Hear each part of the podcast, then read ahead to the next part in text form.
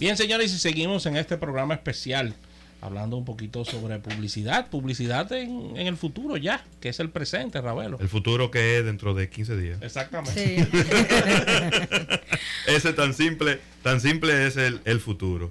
Gracias, gracias por, por acompañarnos a Viena Divaluna, también a Martín Córdoba y a Joana Meléndez, a quienes le estamos sacando aquí lo que ellos nos dicen en otro lado. Exactamente, porque esto es en estricto secreto entre nosotros y todos los oyentes. Total, esto no lo oye nadie, esto es una cosa entre amigos aquí, ¿no? Miren, señores, este año, eh, bueno, que ya viene dándose esa tendencia de los esports, eh, nos hemos dado cuenta de una realidad que estaba delante de nuestros ojos y es que mucho, muchas personas, no importa la edad, le están dedicando muchísimo tiempo a consumir eh, o a utilizar los juegos. Es decir, hablamos de gaming en sí. Entonces ya no nos están haciendo caso en las otras plataformas que estábamos hablando.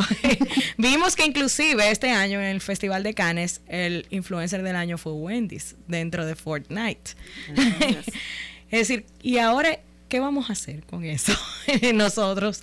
¿Cuáles son las estrategias que pudiéramos utilizar? Eh, no digo para meternos en un juego, porque es verdad, pero ¿Cómo llamamos la atención de esas personas? Mira, eh, te puedo hablar del caso porque gané un premio con un reportaje de eso. Entonces tuve que investigar muchísimo aquí en la parte de los, eh, los deportes electrónicos en República Dominicana. Más que montarnos en el gaming como tal vez se montan otras marcas fuera como Estados Unidos porque tienen la producción. O sea, señores, allá hay carreras que es para eso, es para diseñar el juego, hay carreras para tú aprender a jugarlo, hay un sector impresionante, una industria donde hay, yo conocí un niño de 18, bueno, un joven de 18 años, que su negocio, ya tenía un negocio, es, él agarra juegos, o sea, usuarios, lo construye, gana punto y él te cobra. O sea, tú le pasas su usuario y él te cobra por eso y él ya tiene ocho empleados debajo de él. O sea, eso para que tú veas cómo se maneja la industria fuera de allá.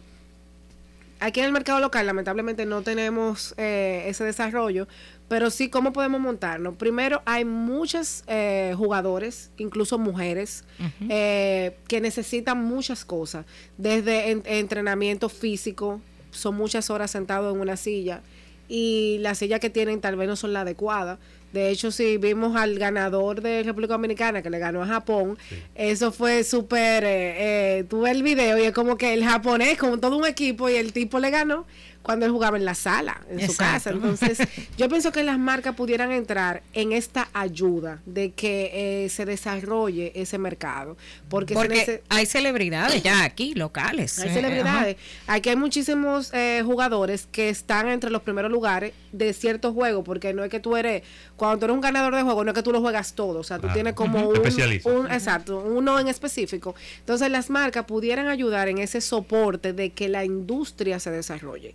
Eh, una vez yo le propuse una marca específicamente como, óyeme, vamos a hacer un evento de, de juegos y que el que gane, tú le pagues una beca afuera estudiando algo de, de no, tú estás loco, eso nadie, no, nadie va a jugar con eso. Claro que sí, hay un montón de gente interesada, un montón de adolescentes y de, y de adultos, porque como tú dices, no hay edad. Entonces yo pienso que las marcas pueden montarse en los eventos y en el apoyo a los jugadores en este mercado. Por Dios, que nada más no sea un patrocinio. Exacto, no. Por favor. Porque es, verdad, hacen el evento, vienen los patrocinadores, montan el evento y después que pasa el evento, de repente las marcas quizás hacen un balance y dicen, Conchale, pero como que no brillamos. Pero ¿cómo tú quieres brillar si lo que tú tienes era una banderola y un bajante Exacto, totalmente. Mira, en esa industria hay tantas cosas que se en común. Hay, tú necesitas psicólogos, tú necesitas, como te digo, elementos. Hay eh, incluso mouse específico para poder eh, hacer la jugada bien. Hay un montón de cosas que tú como marca puedes proveerle, incluso trayendo gente de fuera a dar charlas, gente muy dura eh, de fuera, y también no solamente viendo la parte del juego y el jugador, sino de todos los protagonistas. Hay muchísimos padres, en la investigación que yo hice, muchos padres eran el obstáculo para sus hijos. Sí o sea, tenían que jugar escondido, se iban a la casa de los amigos a jugar escondido, porque el padre no entiende que eso es una carrera, que eso es productivo, sino que este muchacho del diantre se pasa el día entero ahí frente de televisor y amanece, y amanece. Entonces, hay todo como un entorno que permite que muchas marcas se monten más allá de un patrocinio. Y además hay eh, industrias que, que son adyacentes a eso. Por ejemplo, la de los cómics y donde hay inclusive yo he visto eventos que están haciendo aquí que tienen muchísimo éxito de cosplay. Entonces no necesariamente esos son gamers, pero están, como tú dices, alrededor de. Alrededor. Y hay muchos dominicanos en la industria fuera, en el extranjero, que son diseñadores de, o sea, te digo que diseñan los juegos, de la experiencia del usuario, son dominicanos, se fueron de aquí y están trabajando en esa industria afuera. O sea que podemos hacer algo. Como marca podemos hacer algo. Sí, yo creo que es un reto bien fuerte y sobre todo porque en lo, lo, poco que he visto de algunos eventos que hay, yo no he visto marcas que sean patrocinadoras que le saquen provecho eso en digital. Es decir, sé que esa persona está en, el gaming, pero en algún momento va a entrar a otra plataforma. ¿Cómo esa, eso, esas personas saben que yo estoy apoyando esa industria? Ese, ese es otro de los retos. No, y otra cosa, todos los mensajes y los insights que hay dentro del juego. Yo entrevisté a una chica y ella me decía que al principio duró tres años jugando como chico. Porque la primera ah. vez ella sacó un, usuario como una mujer y cuando la veían era de que, ah, mira esta, una mujercita. Y era, o sea, el machismo ahí a flor de piel. Y ella duró tres años con un usuario de hombre. Hasta que ella empezó a ir a competencia. Era como, pero tú no eres un hombre. O sea, imagínate tú una marca de, de, mercado femenino, lo que sea, o masculino, se mete en esa conversación todo el partido que puede sacarle. Sí, regularmente se, se colocan nombres japoneses para, para identificar seudónimos importantes y, ahí arranca la experiencia. Sí. la verdad es que yo eh, sí me he fijado que, por ejemplo, en los eventos principales que, eh, porque la palabra experiencia es la que más se ha utilizado, yo creo, este año, también se están integrando, por ejemplo, launch de gaming.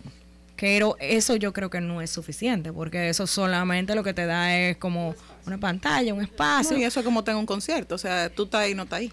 O sea, no existe nada. El, cliente está en, en, consumiendo lo que está haciendo. O sea, tú tienes un gamer que está jugando. Entonces tú le dices un launch. ¿Y qué está haciendo ahí con tu marca? O sea, ¿qué es lo que va a hacer? ¿Se va a sentar? ¿Va a ser pasivo? ¿No va a generar nada de contenido? ¿No va a generar nada? Entonces, tú tienes que saber lo que andan buscando es tráfico. Yo creo que este marcaje es lo único. Este fue el stand donde más tráfico hubo. pero en qué se tradujo Exactamente. Pero, pero ¿de, ¿de, qué te sirve el tráfico?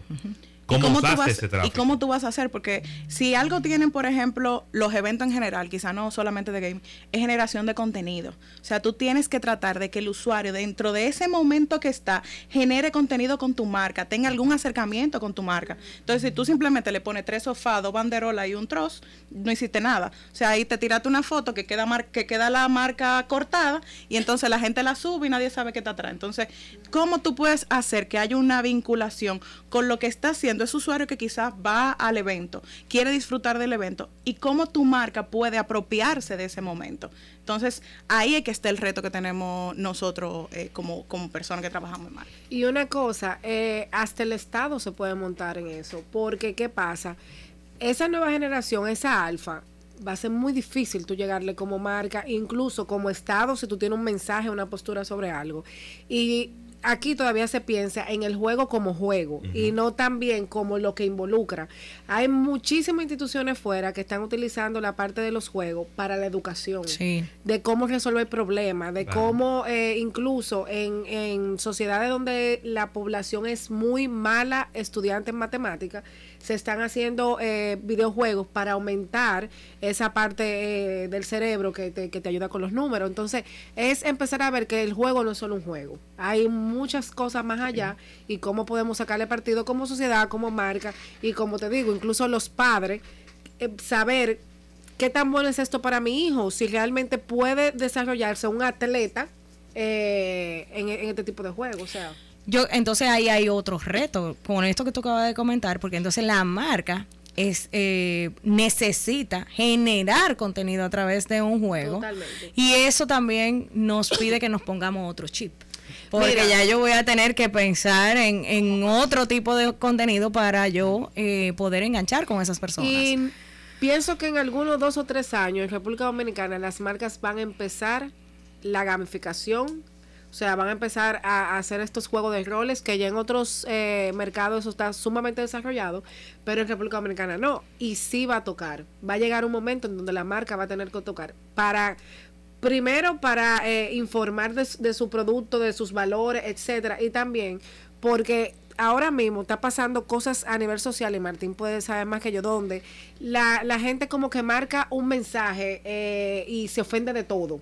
Entonces una marca va a necesitar otro, exacto, el ofendernos, va, a necesitar un recurso extra de explicar mi visión en este mundo y mi propósito. Y el, el videojuego se presta totalmente para eso. Y eso, eso me lleva ahora que tú hablas de los que se ofenden. Eh, hay otro, hay un tema que va relacionado con eso, porque muchas veces nos ofendemos por cosas que no son reales. Y siempre hablamos de que de los fake news y demás, y no creemos que eso afecta nada más las noticias. Pero cómo las marcas se pueden proteger de ellas mismas no montarse en los fake news, que ajá, ya veo que es un tema. En 2020 la tendencia va a ser por lo menos hasta mayo, eso va a ser una batalla campal de cosas que mentira. Porque no va a haber, yo creo que no hay un nicho en República Dominicana que lo vaya a utilizar más que la política. Entonces, sobre todo que cada día hay más tecnología para tú decir que esa persona dijo algo que no dijo eh, simplemente ahora con los deepfakes. Exacto. Eh, va a ser muy difícil. Entonces va a tocar muy muy de cerca muchas marcas porque dentro de eh, la política hay muchos intereses empresariales. Entonces hay marcas que tienen dentro de su dueño hay un tienen que ver con política. Entonces hay que prepararse para eso. Y también como sociedad nosotros los ciudadanos entender que no todo se comparte y que usted tiene también que hacer esa labor de investigación. porque te digo que de aquí a mayo, de hecho ya empezaron. Yo estoy haciendo una investigación eh, estratégica y me ha tocado ver, decir, pero ven acá, esto no es real. O, o, o no es que es real, es que una parte de la noticia, nada más presentar una parte. exactamente. Entonces, eh, va a ser fuerte lo que viene. ¿Cómo nos podemos proteger, Johanna? Tú sabes que más que proteger, yo creo que hay un tema de ética en la comunicación con los medios de comunicación. Aquí hay un punto y es que muchos medios de comunicación están utilizando lo que le mandan por WhatsApp y lo suben como que una noticia que está verificada con un reportero. Entonces, los medios de comunicación tienen la labor de hacer checking, fact-checking. Facebook está bajo todas las amenazas del mundo y bajo todo el escrutinio público por ese tema. Aquí también hay un tema de que aquí hay muchos medios de comunicación que tú lees la noticia y tú dices, hay un problema, aquí no hay, no. Y entonces después tú vas al link y tú dices, ah, la borraron. Oh, wow. Nadie en esa redacción pudo revisar de que eso fuera verdad o fuera mentira el usuario lo que regular. Pasa es que también hay una competencia por quién la saca primero. Sí, pero Entonces, cuando tú como medio de comunicación estás más preocupado por quién la saca primero, a quién la dice por tener la primicia. Eh, entonces ya tú tienes un problema de... por eso digo que, que, es un tema ético. O sea, tú no tienes que ser el primero, tú tienes que ser el que dice la verdad aquí hay muchos usuarios que simplemente no están al tanto de lo que está pasando y le da un retweet a cualquier cosa, le da un repost a, cualquier cosa. O por WhatsApp. O por WhatsApp lo manda por ahí. Y otro punto también son las figuras. Aquí hay muchas figuras que le dan para arriba cualquier cosa y hay seguidores que, valga la redundancia, siguen esa, siguen esa persona y ya no, es palabra de Dios. Palabra de Dios, te alabamos Señor. Entonces, le dan para allá. Entonces, ese tema está difícil. Aquí tenemos que saber autorregularnos, callarnos un chin la boca y no querer también tratar todo como que está, difícil. Y tú sabes que es lo más difícil, que aunque tú lo desmientas, no la verdad o, el comunicado que tú saques no viaja a la misma velocidad ni tiene el mismo alcance que el, que hace daño. Y volvemos a lo mismo que decía Martín, el posicionamiento. Muchos de nuestros medios entienden que su posicionamiento es compartir la noticia. No tienen un posicionamiento frente a yo voy a compartir una noticia, pero yo quiero ser o me quiero convertir y tener el posicionamiento de ser el medio que si yo no lo tengo es porque no es verdad. la referencia. ¿Entiendes? No, no, Profundizar no, no profundizan, entonces se quedan en la primicia. Y si tú como medio vives de la primicia del que dé primero, tú te tienes que revisar. Yo creo también, y me pongo polémico, eh, yo creo que las marcas en realidad nos mintieron toda la vida mucho más de lo que pueden hacerlo hoy en día. Yo creo que hoy, hoy en día las marcas tienen que ser más este, honestas y más transparentes, están obligadas a eso. En los 90 el rol de las marcas, incluso el marketing, era que vos te sientas lo más inseguro posible para necesitarme. ¿no? Digo, que un adolescente te vas a morir virgen si tenías granos. ¿no? Y te metían cabeza y entonces me vas a necesitar mi producto. Cuando yo me dejo de vincular del producto, me vinculo desde el punto de vista, el fake news lo empezaba a compartir de, la noción del propósito. Corona es una marca que trabaja excelente eso. Tiene un propósito. Todo lo que digan de Corona, cualquier fake news que pueda salir de demás, hay toda una historia detrás que hace que uno al menos dude de ese fake news. ¿no? Entonces, ya no es, una, una, guerra discursiva de es verdad, es mentira, porque filosóficamente también la verdad tiene múltiple, es múltiple siempre. Pero el, tema, en realidad, yo creo que al contrario, lo, sí hay una mucha repercusión, mucho mayor por el tema de las redes sociales y demás, pero históricamente las marcas, incluso desde el marketing, trabajaron muchísimo de ese lugar de generar conceptos que te meten en la cabeza que no son reales, que hoy yo no creo que sea tan así. Me parece que las marcas van por otro camino, que hoy el problema tiene que ver con la cuestión de la, de la construcción de la realidad, ¿no? En cuanto a las fake news, mucho más político y social si se quiere, que de las marcas, pero sí cómo las marcas entran en esa realidad también. Después esa es la discusión. Pero creo que hoy las marcas, a través del propósito y del posicionamiento, tienen un arma muy fuerte frente a las fake news. Muy bien. Así que vamos a una pequeña pausa, Erika, con tu anuencia. Al retorno seguimos conversando con estos invitados que han dejado sin ropa a todo el país.